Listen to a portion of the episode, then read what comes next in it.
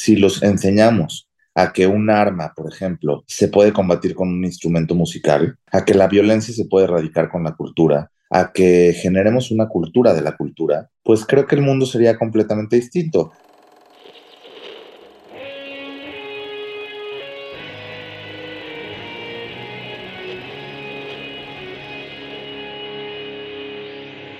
Bienvenidos a Volver al Futuro Podcast, donde platicamos con las mentes que nos impulsan a crear el nuevo paradigma de salud y bienestar, conducido por Víctor Sadia.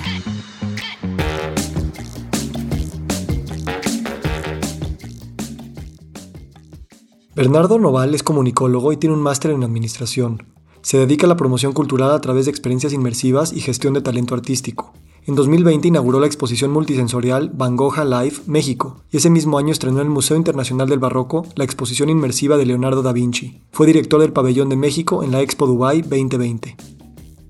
En este episodio, Bernardo comparte su visión para generar una cultura de la cultura, para verla como un motor de la transformación de la sociedad y el planeta. ¿Cómo utilizar a las bellas artes para transformar la violencia y fomentar el desarrollo humano? ¿Cómo podemos crear un ecosistema de emprendedores culturales en México? Su visión abarca la conexión emocional hasta la exploración de nuevos formatos y proyectos inclusivos, siempre aprendiendo de lo que otros países tienen por enseñar, al mismo tiempo que México exporta su riqueza y forma de hacer tan única y valiosa. Los paralelismos con la cultura de la salud son evidentes y muestran cómo la narrativa de la cultura de la salud y la cultura del arte es algo que todos escribimos todos los días. Muy buenos días, muy buenas tardes, muy buenas noches. Hoy nos acompaña Bernardo Noval. Bernie, gracias por estar aquí. Muchas gracias a ti, Víctor, por incluirme en este espacio tan maravilloso y que creo que ya estaba muy esperado. De acuerdo. Y para empezar, te quiero llevar a cuando tú tenías, ¿qué será? 6, 7, 8, 9 años. ¿Qué es lo que querías ser de grande cuando tenías esa edad? Mira, siempre recuerdo esto porque mi mamá me decía que desde niño jugaba a ser empresario y decía que todo el tiempo jugaba con sus tarjetas de crédito y con billetes, entonces jugaba turista. ¿Te acuerdas de este juego de turista que era, bueno, hoy hay tantos juegos de mesa que sustituyen a turista y que hablan de capitales del mundo y geográficos y bueno, en fin, eso era como mi hobby, jugar turista, comprar terrenos, comprar países, pero sobre todo siempre me gustaba como dedicarme a dar trabajo. Siempre me acuerdo que de niño yo decía, bueno, tú vas a hacer esto y usted se va a dedicar a esto. Siempre como esa actitud de líder que con el tiempo vas viendo que ya es natural y que ya la traes contigo, entonces que no te está costando tanto trabajo porque aunque antes no era tan real, ahora ya es más real de lo que pensabas antes y poco a poco ha crecido ese sentimiento, ¿no? Entonces, eso me acuerdo, me acuerdo de jugar al empresario. ¿Y por qué crees que te gustaba jugar al empresario, Diego? Si es que existe una explicación para los juegos de los niños y tomar ese rol como de distribuir tareas y dar trabajo. Mira, te voy a contar un poco más de mi infancia. Yo viví con mi mamá, crecí con mi mamá y mi mamá también tuvo una, una historia muy peculiar porque pues tenía realmente dos hermanas, tres hermanas, una ya no vive, pero tres hermanas y las tres fueron, las cuatro fueron mujeres que crecieron con su mamá. Su papá trabajaba mucho, era marino, era capitán, estaba por todo el mundo, mi abuelo, Bernardo, que por cierto llevó su nombre. Entonces yo creo que crecí como en un formato de, de independencia muy sólido, en el cual vi crecer a mi mamá, bueno, yo crecía y mi mamá también crecía profesionalmente, nos vimos crecer mutuamente y siempre con independencia. Entonces recuerdo esas tardes que llegaba de la escuela o las tardes que estaba en la escuela y yo me quedaba pues solo, prácticamente no había otros estudiantes, no había otros compañeros. Me acuerdo de esas tardes en el gimnasio del Liceo Franco Mexicano donde yo estudié. A lo mejor estoy yéndome más arriba de los siete o nueve años que en los que estamos centrados, pero te puedo decir que mis recuerdos en mi casa, en las tardes y en la escuela siempre eran planear y hacer proyectos que me inventaban en la cabeza. Entonces mi mundo siempre era conmigo. Y bueno, me estorbaban un poco los amigos, ¿eh? También, o sea, no, no era, no formaba parte de grupitos y no me, no sé, no es que no me sintiera cómodo, de alguna manera, pues es lo que yo veía en mi casa, veía una independencia en mi mamá, una mujer, que además hace 36 años, pues las mujeres tenían otro peso en la sociedad, un poco inferior al que tienen ahora. Y bueno, pues yo creo que por eso siempre he sabido tomar mi línea y pues prueba y error, ¿no? Realmente prueba y error. Y bueno, primero, ¿por qué estudiaste en el Liceo Franco? No, no, yo no lo tenía ubicado eso. Yo estudié en el Liceo Franco Mexicano porque primero estaba muy cerca de mi casa. Debes de saber que yo vivía prácticamente enfrente del Liceo Franco Mexicano. Estaba caminando y para mi mamá era muy cómodo porque además sabía que el Liceo Franco era una educación impecable y, y, bueno, pues digamos que queríamos una educación laica en casa y eso pues hizo que yo estudiara en una escuela que tenía mucha vinculación precisamente con, con la Unión Europea, lo que antes no era la Unión Europea, porque a mí todavía me tocó la conversión de francos a euros, imagínate, y las calculadoras que nos regalaban en el supermercado para cuando estaba de intercambio allá, para entender la conversión de los francos a euros. Bueno, o sea, me tocó toda esa parte que yo creo que si lo hubiera estudiado en una escuela, eh, a lo mejor que no fuera parte de una educación europea, pues no tendría la formación que tengo ahora ni los proyectos que ahora hago en Europa.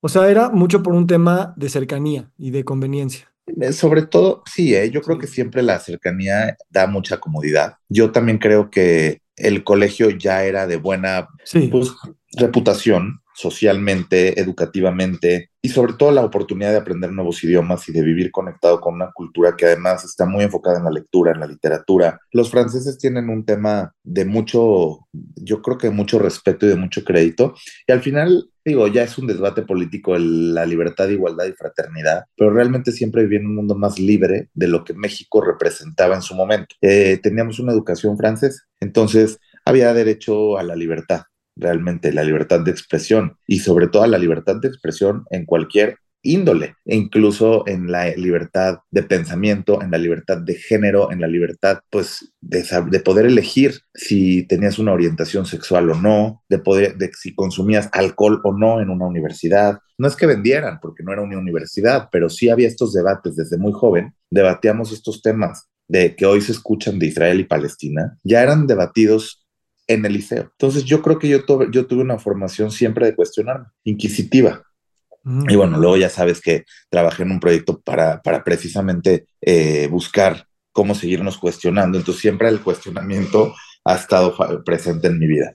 Y nada más para yo tener un poquito de esta historia, ¿tu papá qué pasó? O sea, él, ¿cómo, cómo salió de tu vida y de tu, la de tu mamá? No, mi papá fue un hombre que sigue vivo, o sea, fue porque para mí fue, pero es un hombre que tiene otra familia, que ha tenido sus historias, tuvo una, un primer matrimonio donde tuvo un primer hijo, después tuvo eh, esta relación con mi mamá y nací yo, y después tuvo otra esposa con la que tiene dos hijas, ¿no? No tuve una relación realmente con él más que los primeros años de mi vida, yo pienso que hasta los siete años, recuerdo momentos con él como amigo de la casa, como una especie de padrino, una especie de tío, una especie de amigo de mi mamá. Eh, desconozco si él estaba divorciado del todo, si mi mamá lo estaba. Hay todavía detalles en, la fórmula que cuesta trabajo explicarme, o sea, explicarme a mí mismo. Y, obviamente a mí me cuesta menos trabajo explicárselo a la gente porque trato de, de contar mi versión, pero estoy seguro que me falta más, más versión de ellos. Eh, le tengo mucho respeto a sus decisiones. Yo creo que nunca, nunca puedes juzgar a nadie porque no formas parte de la, del pasado a, a, priori a mí, ¿no? A mi nacimiento. Es decir, yo no sé qué es lo que ellos decidieron y por qué lo decidieron y para qué lo decidieron, pero sí creo que, que llegó un momento en el que pues hacía falta tener una imagen paterna, una imagen de, pues, de respaldo para, yo sobre todo para mi mamá. Yo veía que mi mamá era guerrera y que trabajaba de todo, vendía de todo, tenía un horario laboral, pero también trabajábamos los fines de semana y yo la acompañaba a sus reuniones y poco sola, ¿no? O sea, yo crecí con una madre sola. Tienes que saber que crecí con una madre sola. Entonces, hoy mi madre es mi prioridad número uno, pero sobre todo yo creo que me convertí en su razón de vivir. Como muchas madres del mundo, muchas madres mexicanas en concreto, pero, pero pues yo tengo una gratitud extraordinaria por mi background, por mi historia, por dónde, dónde y cómo crecí, porque lejos de que parezca un guion bonito lo que estamos hablando tú y yo, de una madre heroína y, que dio libertad y que entonces, no, realmente creo que tuve una educación de valores impecable por ella y que nunca me habló mal de él, ¿eh? O sea, mi madre nunca me habló mal de mi papá. Y mi papá es un hombre empresario que pues yo pienso que genéticamente nos parecemos mucho. Yo creo que más que lo físico, creo que en la forma de reflexionar y en la parte que los genes no, te, no se explican porque una persona crece en un lugar del mundo y otra en otra y de pronto se encuentran y son la misma, o sea, tienen las mismas pues formas de ser o a lo mejor de expresarse. Y creo que, digo, genéticamente también tengo muchos parecidos. Mi mamá siempre me dice, ay, estás haciendo como tu papá, o mira, así hace tu papá. También en el carácter, ¿eh? yo creo que mi carácter es mucho, muy parecido al de él. Pero bueno, pues esa fue la, la historia, lo cual agradezco muchísimo porque yo creo que si hubiera estado acompañado de él en mi formación, no hubiera podido valorar mis logros como los valoro hoy. Finalmente, hoy me siento un hombre muy exitoso, me siento un hombre muy afortunado. encuentro todos los días un proyecto nuevo, una pasión nueva, una razón de vivir distinta, que parte de esto lo aprendí en mi casa, pero parte también ya venía conmigo. Yo siempre me contaba pues estos cuentos de, de, de, lo que más o menos hacemos hoy, creamos historias que hacen más felices a la gente, ¿no? Gracias por, por esto, hermano. Mi experiencia en lo poco que hemos colaborado sí es, es de verte como alguien muy ocupado, muy exitoso, con muchas cosas. Y, y, me he preguntado eso, o sea, ¿cómo, ¿cómo te despiertas en la mañana? ¿Bajo qué autoimagen? Y ahorita dices, me, me considero alguien exitoso y afortunado. ¿Es, ¿Esto es algo que te acompaña todos los días o tienes periodos en los que eso cae, cae mucho. Pues imagínate que en la pandemia quebramos completamente, hubo una derrota, un fracaso muy grande económico para la empresa. Los hay todos los días. Eh, entre,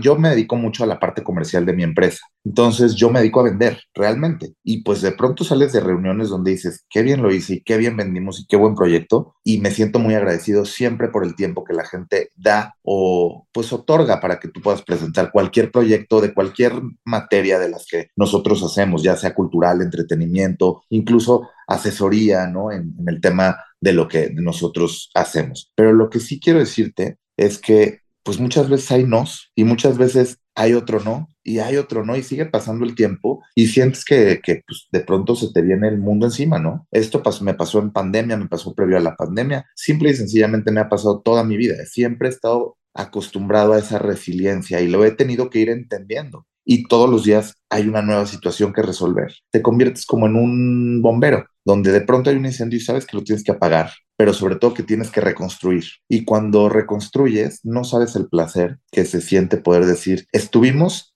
estamos y seguiremos. Y eso es un poco la, la, visión, ¿no? No, claro que no me siento exitoso por un día o por el otro, no, me siento exitoso todos los días, con todo y los fracasos que hemos tenido, con todo y las caídas que lo único que nos han hecho, pues es realmente reconstruir y entender mejor de qué va la vida. O sea, si tú proyectaras hacia adelante, te, o sea, te sigues viendo como que si va a haber otra caída y otro fracaso, porque veo esa parte resiliente, pero yo de repente me veo reflejado en esto, como decir, ya me acostumbré a ser bombero, sé que soy muy bueno en esto y casi casi como que estoy esperando la siguiente emergencia para sacar mis mejores energías. Y de repente digo, güey, ¿por qué tienes esa creencia de que el pasado va a ser como el futuro? Y a lo mejor hacerme de habilidades para, no, no voy a decir controlar ni que mis planes se hagan realidad, pero sí ser más estratega hacia este tipo de cosas, como empresario, como padre de familia. ¿Cómo tú sientes que con la intensidad de tus proyectos, también puedes también visualizar algo de largo plazo de estrategia donde no necesariamente, o sea, claro que vas a estar listo si se cae, pero que no lo anticipes como si las cosas se caerían.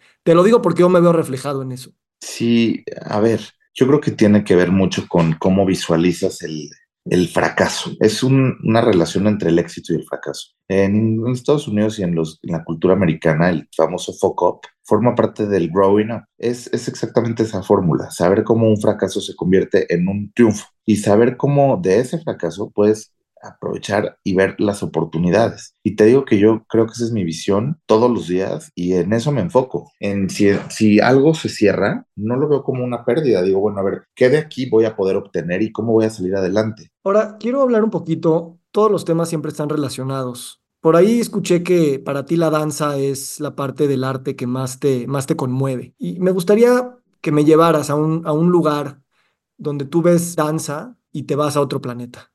¿Qué, qué, qué pasa para ti? Mira, sí, las bellas artes es complejo y, con, y muy poco es decir, no te puedo hablar solamente de la danza. La danza se compone también de la música, la danza se compone también muchísimo de las emociones. Yo cuando veo el ballet, por ejemplo, ya sea contemporáneo, ya sea clásico, la danza, pues, por ejemplo, de todos los ritos de muchísimos países, incluso las propuestas urbanas, todo lo que tiene que ver con bailar, con unir la fusión, a tener esa fusión entre la música y pues el arte de danzar, ¿no? De poder bailar me parece sublime. Por supuesto que la danza clásica es fantástica porque conecto conmigo, conecto con mi parte creativa, con mis emociones. Yo creo que cuando algo te genera lágrimas, es como la más profunda emoción cuando sabes que esa diferencia entre llorar de tristeza o llorar de placer existe, pero es que en este momento estás llorando de emoción por lo que estás viendo. Y eso es lo más bonito, cuando tú en el centro del escenario o alrededor o junto a ti hay alguien que te está manifestando su profunda emoción con la danza. Entonces, se me hace una disciplina del poder de la mente, del cuerpo, física, de poder conectar con tu cuerpo, entenderlo, eh, dedicarte a ti mismo, ¿no? Yo creo que la danza sí tiene un, tema de, exponérselo al mundo, tiene un tema de, retribuciones económicas cuando eres un bailarín profesional, que se valora mucho, pero también tiene mucho que ver con cómo conecta el bailarín consigo mismo para poder expresar hacia afuera. Y por eso me parece tan sublime la danza, porque yo soy parecido. Yo, bueno, siempre quise bailar, te quiero decir que desde niño, digo, no quise ser Barishnikov, pero siempre me encantó la danza, o sea, bueno, ¿qué te digo? ¿Recuerdas, este ¿Recuerdas ese primer momento donde viste danzar y sentiste esa sublimación? Exactamente, pues yo pienso que esa primera vez fue en la Ópera de París con mi mamá, a lo mejor a los 12 o 13 años, ¿eh? y fue mágico, pero también cuando entras a una, ¿te acuerdas ese sentimiento de cuando fuiste a tu, la casa de tu tía a tus 30 años, pero a los 5 o 10 la veías como una mansión y la veías como una casa gigante? Es un poco lo que pasó en la ópera de París. Yo lo veía como un palacio interminable de, pues como de príncipes y princesas y salían príncipes bailando y te imaginabas un cuento de hadas, pero pues hoy el palacio donde, donde es la sede oficial de la ópera de París, pues es espectacular, pero ya no lo ves tan grande, ¿no? Y ya no te impresiona tanto. Entonces, pues bueno, te puedo decir que la verdad, cualquier recinto me pone la piel de gallina. También el recinto más bonito del mundo, que para mí es el Palacio de Bellas Artes. Te puedo decir que, bueno, es que hasta en el homenaje de Silvia Pinal fue tan sensacional en el 2022, fue tan bonito, que te puedo decir que, pues, valoras todo lo que es la cultura mexicana y, el arte mexicano, ¿no? La verdad es que somos un país majestuoso en este tema y por eso soy tan sensible a las artes, pero, pero bueno, respondiendo a tu pregunta de la danza, fue en París, fue en la Ópera de París, y de ahí en adelante siempre me sigo impresionando y asombrando con el ballet. ¿Y nunca bailaste? Nunca bailé porque además, bueno, tuve una mamá un poco miedosa para todos los deportes, entonces mi mamá no me dejaba nada, no me dejaba hacer nada. No me dejaba esquiar, no me dejaba esquiar en agua, pero tampoco en nieve, pero tampoco nadar, pero casi casi que tampoco andar en bici. Todo le parecía un riesgo y lo único a lo que me llevaba era taekwondo para ver si no me pasaba algo estando solo en la casa y que me defendiera. Entonces soy, soy taekwondo y claro, después ya, ya ahora hago otras cosas, ¿no? Y ya uno va creando sus disciplinas y sus, sus pasiones o hobbies o pasatiempos, como se dice en español, ¿no? Pero realmente por eso no bailé, porque pues tampoco había tantas facilidades para, para eso en México. Sigue sin haberlas, tampoco, tampoco es que no las hay. Hay muchísimo, está la, Escuela Nacional de Danza del de Limbal, pero por supuesto, y bueno, y la Escuela Superior de Danza de Nuevo León, en fin, hay muchas instituciones, pero no, no sé, no se promueven como en otros países del mundo. Y bueno, pues tampoco mi mamá promovía mucho que yo hiciera este tipo de, de aventuras, ¿no? Sí, me interesa mucho ese tema y más por esta perspectiva internacional que tienes y esta formación que ya, ya aludiste a la formación francesa donde el arte es, sí se siente como una parte más fundamental de la cultura y lo ves nada más por cómo los niños son involucrados en eso, ¿no? Claro. ¿Cómo, cómo sientes tú esto, esto en México? O sea, ¿por qué razón tú crees que no tiene la misma eh, relevancia cultural, no, no que importancia sí, y, se, y, se, sabe, pero, pero en términos de cuánto tiempo, recursos, atención dedicamos colectivamente a las artes, no se compara con otros países. Y me gustaría escuchar por qué tú crees que esto es así y qué, qué se puede hacer también desde tu perspectiva como empresario, el tomar en nuestras manos esto, ¿no? Y no esperar que la Escuela de Bellas Artes o la Secretaría de yo sé qué eh, vaya, vaya a hacer algo, ¿no? Pues mira, la verdad es que esa es toda la lucha que hacemos día con día, ¿no? El tema de democratizar la cultura y de poder generar más escaparates y proyectos culturales en el país para que pues más mexicanos tengan acceso a la cultura. Y el acceso a la cultura se puede interpretar de distintas maneras. El acceso a la cultura no solamente es entrar al museo o solamente consumir literatura o poder estudiar cultura o poder estudiar bellas artes o poder cualquiera de sus expresiones. Es todo un ADN de un país es todo el ADN de una institución. Las empresas tienen que entender lo que significa ser parte de la cultura. Y no hablo de la cultura empresarial, ni de la cultura que tiene Colgate Palmolive o de la cultura que puede tener Banorte. Hablo de la cultura, de la expresión de las bellas artes, de esa recopilación de las bellas artes en su máxima expresión, en su difusión y en su democratización. Entonces, bueno, pues evidentemente falta mucho. Creo que México requiere de mucho más presupuesto de los empresarios, presupuesto de las instituciones, acciones en las leyes de la cultura, en la miscelánea fiscal de cómo, de cómo la cultura puede ser parte de un ecosistema donde, donde los empresarios que se dedican a la cultura o incluso los artistas tengan mejores incentivos, ¿no? Es decir, lo hacen bien algunas instituciones del cine, de las industrias creativas, pero falta mucho. Lo que te quiero decir es que falta mucho, tenemos que seguir aprendiendo de muchísimos países. Te puedo poner muchos ejemplos, pero creo que no solamente se necesita este discurso, se necesita actuar. Y yo por eso me dedico a eso, yo me dedico a actuar en proyectos culturales que difundan pues todas estas disciplinas a través del arte, la cultura, el entretenimiento. A veces son inmersivos, a veces son experiencias de literatura, a veces tienen que ver con las otras bellas artes, o a veces simplemente es cómo podemos lograr que más personas de, de este país puedan querer dedicarse a algo vinculado a las industrias culturales. Sabes, yo esto lo veo muy similar a algunos temas de salud. Como sabes, yo me dedico mucho a estos temas sistémicos de nutrición y estilo de vida. Y, creo que de alguna manera eh, lo que nos ha faltado, al menos en las zonas urbanas, es una experiencia o esta experiencia eh, sublime de sentir el, arte en tu piel y de conmoverte a tal grado que sepas que eso es una cosa con la que necesitas para poder seguir vivo. igual con la comida más sana o, involucrarte con la tierra y, en vez de desconectarte de ella y pues comprar todo este, empaquetado en el Oxxo, ¿no? Y, siento que nos, no sé si tú coincidas con que a través de la experiencia eh, mismo los líderes, los que tienen los presupuestos, los que deciden las agendas, siento que como no tienes esas experiencias, sigue sonando como algo padre, pero no prioritario, porque pues, ¿para qué? Hasta que alguien lo vive, ¿no? Es como cuando el, el empresario vive la meditación por primera vez, dice, no, no, esto lo tiene que experimentar todo el mundo. Y siento que con la salud y con el arte puede haber una falta de esa de ese niño de 12 años vibrando, viendo un escenario por primera vez. No sé.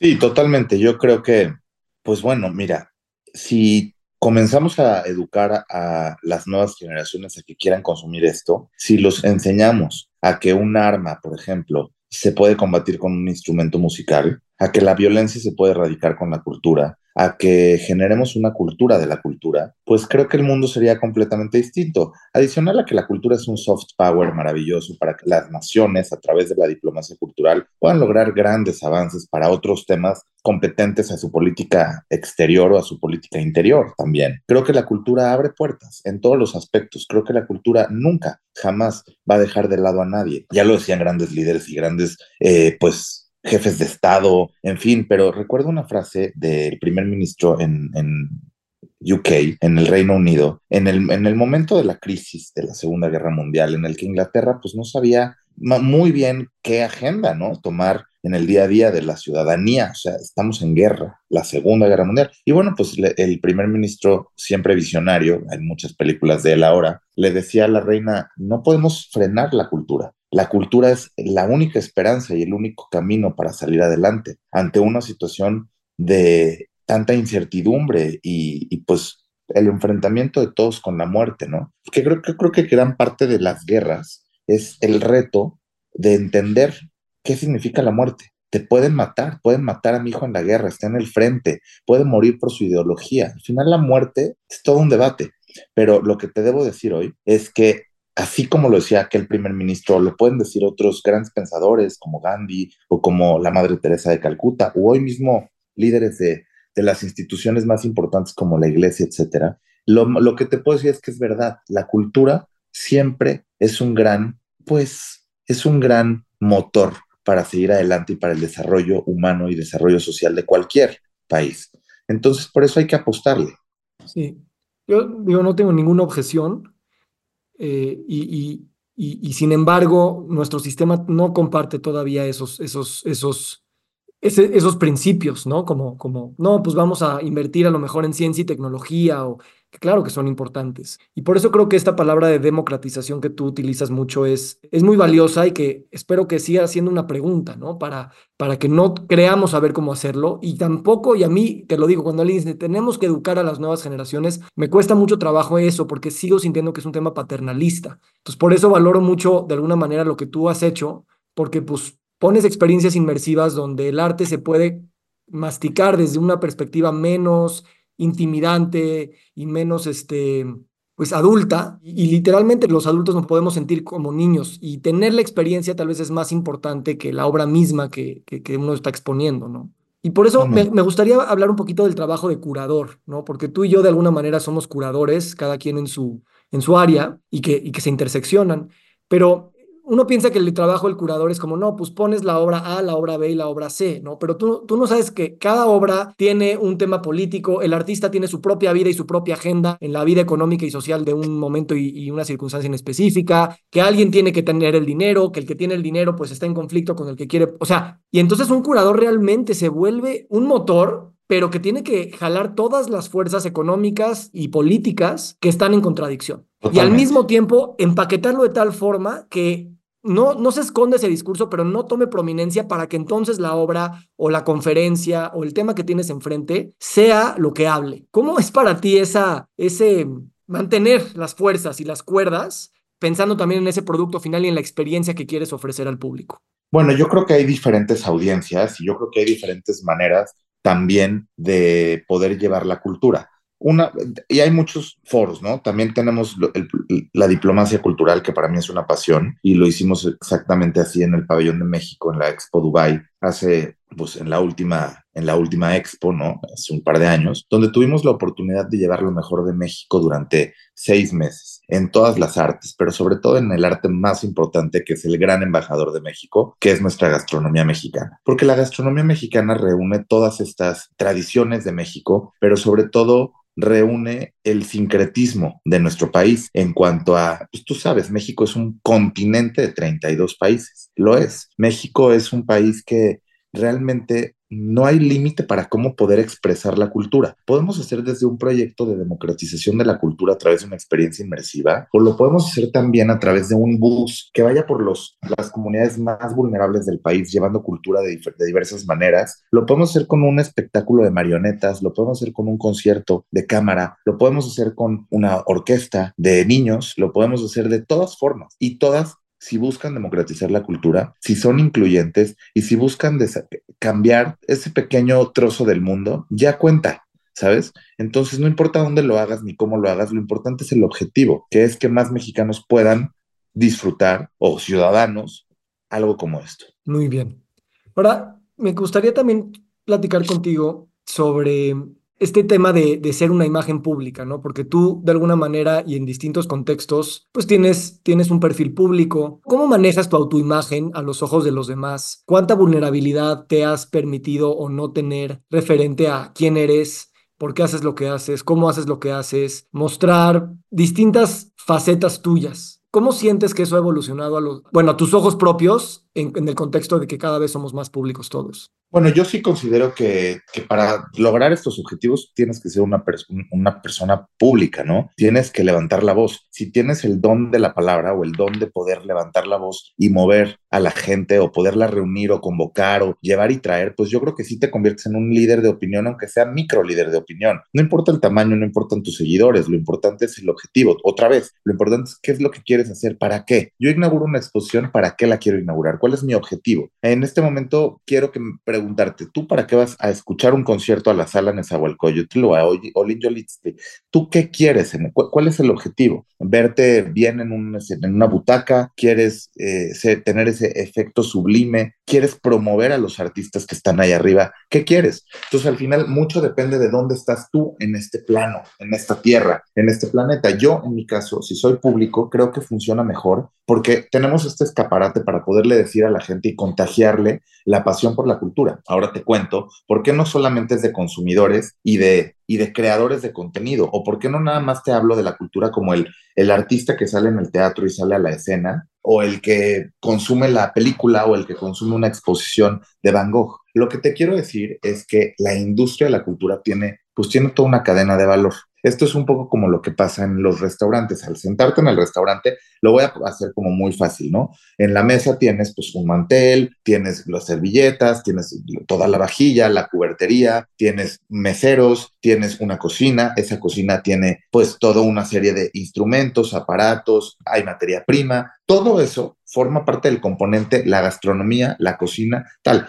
Detrás de la manzana hay una infraestructura de gente que hace que esa manzana esté en tu hogar pero también detrás de esa cocina. ¿Y cuántas marcas no están involucradas? Por eso la economía se activa y se reactiva a través de poder abrir un restaurante que genera empleos, pero que también le compra el horno. Lo mismo sucede en la cultura montar una exposición como estas representa generar empleos y además alimentar a todo aquel proveedor de las industrias creativas que comen y viven de esto. Por eso la pandemia en México fue tan cruda y tan dura para las industrias creativas y precisamente para todos los que nos dedicamos a la cultura, porque no podíamos contar con gente que viniera a nuestros, a nuestros museos o a nuestras exposiciones o a ver nuestra obra de teatro o a comer en nuestras cafeterías dentro del cine o al cine, propiamente el cine. Entonces, pues imagínate la crisis para toda esta cadena de valor de la que te hablo. Por eso es importante alimentarla, alimentarla mucho y sobre todo apostarle a las industrias creativas. ¿Te acuerdas de este proyecto que tuvo el expresidente Colombia sobre la, la economía naranja?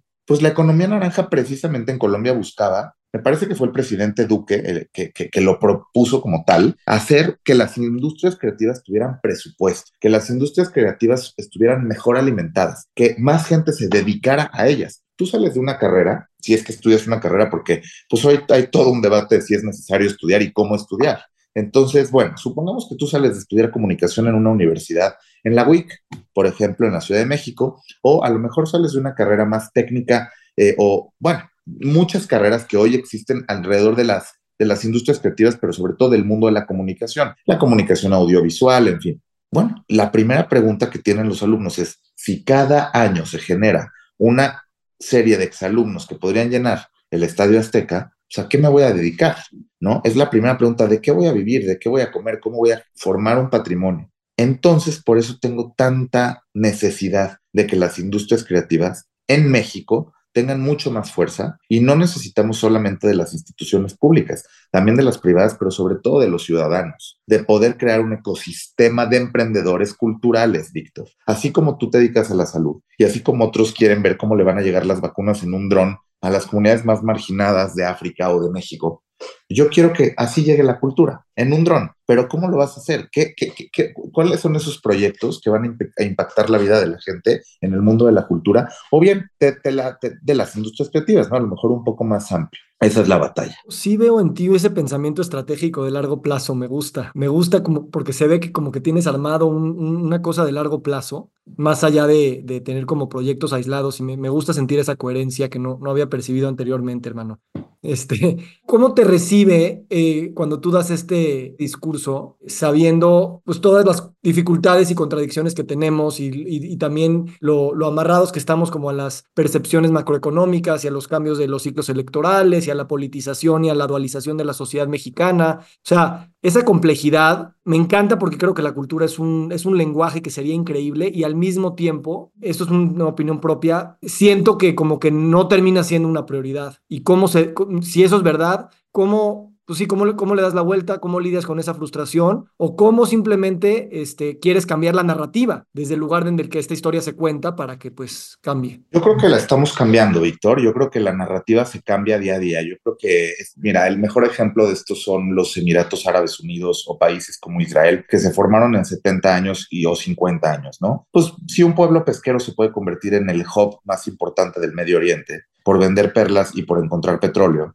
o you name it, ¿eh? no tiene que ver con el petróleo, porque finalmente ellos están reutilizando sus recursos para reeconomizar sus países y reinterpretar todo. Entonces, ¿a qué te refieres con la narrativa? Porque yo pienso que la narrativa está, el, el país, uno de los cinco pilares del mundo en cultura, del mundo, es México. Yo creo que somos uno de los países más importantes a nivel internacional sobre nuestro patrimonio. Creo que nuestro Instituto Nacional de Antropología e Historia hace una labor extraordinaria con sus recintos dentro y con las colecciones fuera del país. Creo que somos incomparables, es decir, nos tienes que comparar, pues, ¿con quién vas a comparar a los mayas? Probablemente dices, bueno, los mayas los puedo comparar con grandes culturas milenarias, en fin, no, no podemos mencionar a una en concreto porque cada país tiene su propia magia y su propio desarrollo, ¿no? Pero lo que te quiero decir con esto es que la narrativa se cambia día a día y la narrativa se cambia en el, como, como cuando estudias, ¿quién es este pensador que dice que después de, de dedicarte 1500 horas a un tema, te conviertes en experto? Tú lo sabes. Entonces, después de hablar todos los días como estoy hablando contigo, de conocer artistas, de conocer a la comunidad cultural, de dedicarte arriesgando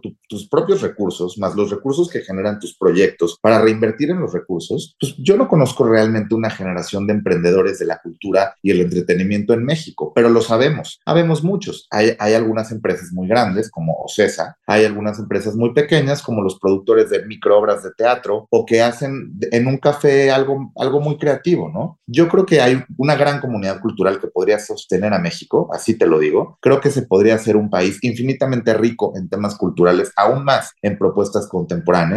Sin embargo, pues creo que hay que poner el ojo, hay que seguir contando esta narrativa y hacerte de los aliados y de, y de los momentos, ¿no? Estar en el momento correcto, conocer a la persona correcta y pues sobre todo exigir. Yo creo que le tenemos que exigir a nuestros gobernantes, yo creo que le tenemos que exigir a las empresas donde trabajamos y yo creo que nos tenemos que exigir a nosotros mismos poder tener una mejor calidad de vida. Hay una, un tema que no está en esta fórmula, que es qué pasa cuando tú no tienes todo esto y cuando tú no entiendes todo esto. A ver, todo lo que está diciendo este señor Noval, ¿cómo lo entiendo yo? A lo mejor este niño tuvo la oportunidad de viajar, de conocer, y es verdad, ¿eh? mucho tiene que ver con las oportunidades que tienes tú porque no es lo mismo ver tres estados de mi país o uno o mi comunidad o el municipio al que pertenezco que tener la oportunidad de constantemente viajar por el mundo para ver este tipo de, de, propuestas culturales y políticas culturales que está haciendo el mundo. Entonces, es un tema de políticas culturales. También tienes que entender lo que está sucediendo en el mundo para tratar de traerlo mejor. Eso es mi misión. Si yo tengo la oportunidad, no me la quedo para mí, no me la quedo para mis ojos. No tengo ese egoísmo, la comparto a través de traer proyectos donde arriesgo los recursos.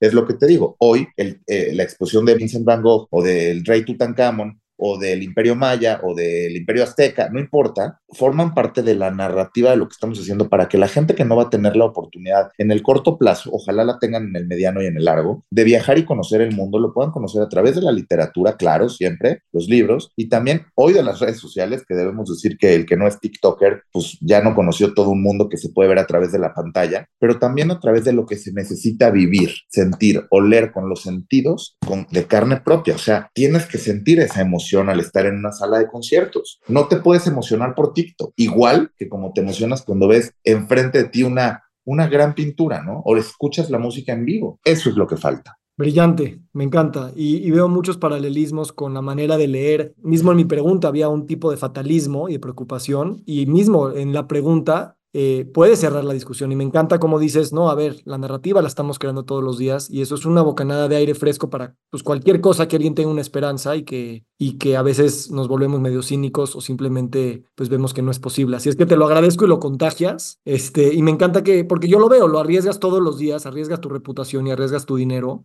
Y, y bueno, pues te lo reconozco y te lo agradezco. Ay, no, yo qué te puedo decir, es mi pasión. Oye, y hay un tema, eh, o sea, ¿cómo, ¿cómo manejas tú el tema de la edad? ¿No? Porque mucho de tu, de tu áurea es como, pues es muy joven y mira todo lo que ya ha hecho, ¿no? ¿Cómo piensas tú en el envejecer? ¿Cómo piensas tú en la edad? ¿Cómo piensas tú en, en la longevidad? Pues, pues es algo, lo, lo pienso de la siguiente manera. Cuando veo gente mayor en la calle, pienso que nadie estamos pensando en esa, en esa necesidad de integrarlos todavía en, pues en el día a día de la vida, ¿no? Yo creo que mucha gente mayor, me atrevo a decir que pasa por procesos de soledad importantes. Yo veo mucha gente acompañada por sus, por sus parejas, pero también por sus animales, ¿no? Ves muchas personas con mascotas y creo que tenemos que pensar en, ese, en esa audiencia, en esas personas que necesitan también seguir sintiendo y emocionándose. Eso por un lado. Creo que podríamos desarrollar productos y proyectos para ellos. Y la longevidad, en cuanto a mí, yo creo que pues todos queremos vivir más años y todos queremos vivir de mejor manera, con más calidad. Creo que la cultura es exactamente una herramienta para la longevidad. Es una medicina perfecta, una medicina que no cuesta, que muchas veces es gratuita, que muchas veces es consumible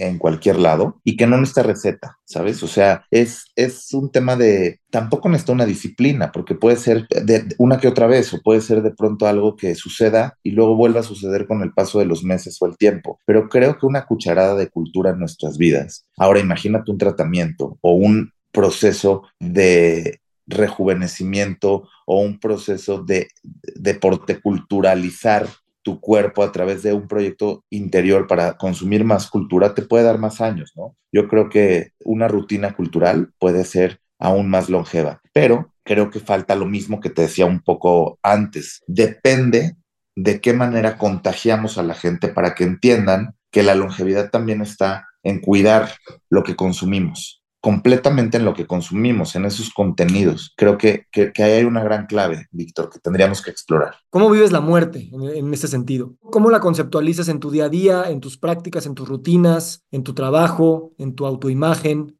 ¿Cómo la muerte nos hace calibrar los tiempos en nuestras vidas y dónde elegimos poner nuestra atención y nuestra energía? Entonces eso es lo que te quiero preguntar, o sea, ¿cómo piensas sobre la muerte eh, y cómo eso alimenta tu manera de existir? Bueno, yo creo que, a ver, hay dos maneras de verlo. Sí vivo muy rápido, sí me gustaría vivir a otro ritmo. Creo que ahora estoy siendo parte del board de un proyecto que se llama Tiempo de Arte y tiene toda la, toda la ideología de Carlo Noré detrás, de Slow, de, Slow Art, así se llama. Y, y bueno, pues es parte, ¿no? Pero también es cuestión de personalidad y también es cuestión de cómo quieres ser voraz y cómo te quieres comer el mundo, ¿no? Yo creo que esto irá evolucionando con el tiempo, a que todo lo que estoy haciendo ahora, pues a lo mejor cambie la intensidad y el ritmo.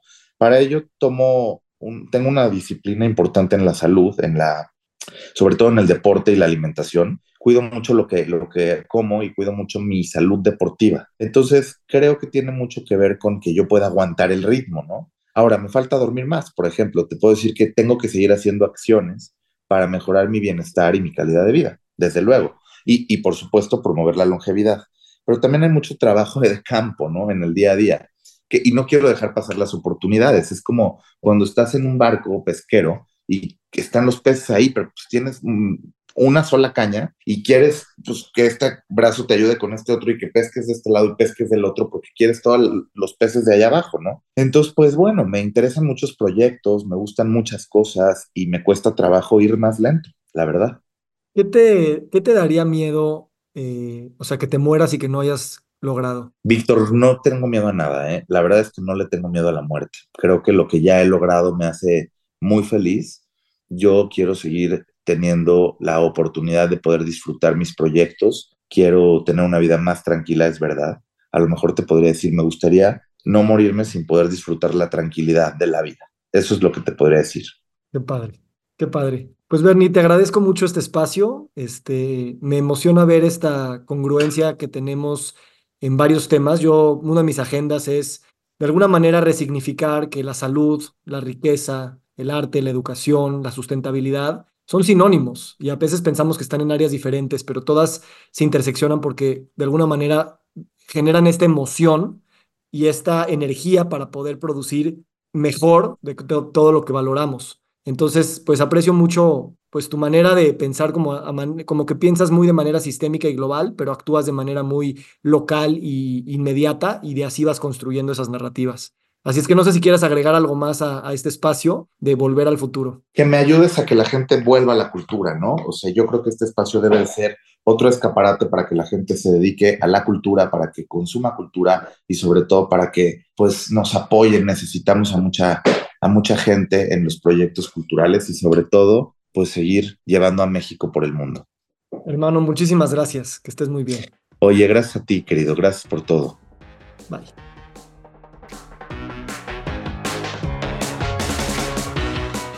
Nos encantaría recibir tu retroalimentación de estos podcasts para continuar generando contenidos que te sean útiles e interesantes. Si puedes, déjanos un comentario en la página web victorsaadia.com.